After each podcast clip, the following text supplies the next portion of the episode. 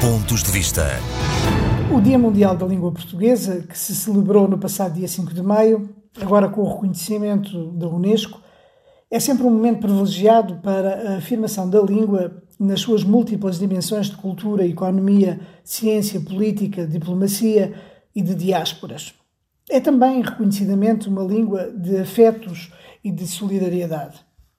Para assinalar o Dia Mundial da Língua Portuguesa, realizaram-se mais de 150 iniciativas em 44 países. Muitas iniciativas culturais envolvendo artistas, escritores, músicos e poetas dos países que fazem parte da CPLP, num espírito de fraternidade que sempre caracteriza este dia. Em algumas escolas de ensino de português no estrangeiro, também houve concursos alusivos ao Dia da Língua que envolveram muitos alunos. Eu tive a oportunidade e o prazer de celebrar este dia no Luxemburgo, numa iniciativa organizada pela Embaixada e pelo Centro Cultural Camões, em que houve discurso sobre a importância da nossa língua comum, debate com escritores e uma exposição de pintura.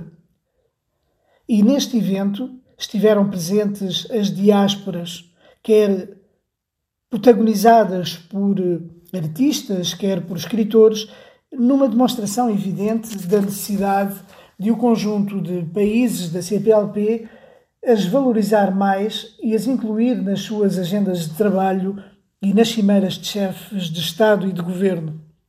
Com efeito, as diásporas da CPLP expandem este universo fantástico da diversidade de culturas para dezenas de outros países onde a língua oficial não é o português.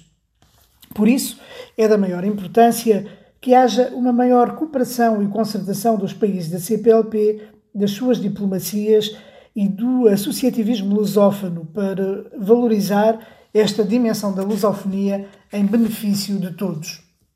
E, acima de tudo, para que se possa tirar todas as potencialidades da língua portuguesa enquanto língua global, existente em todos os continentes, falada por mais de 260 milhões de pessoas e que é a língua de trabalho em cerca de duas dezenas de organizações internacionais. Já só falta mesmo ser também língua oficial das Nações Unidas.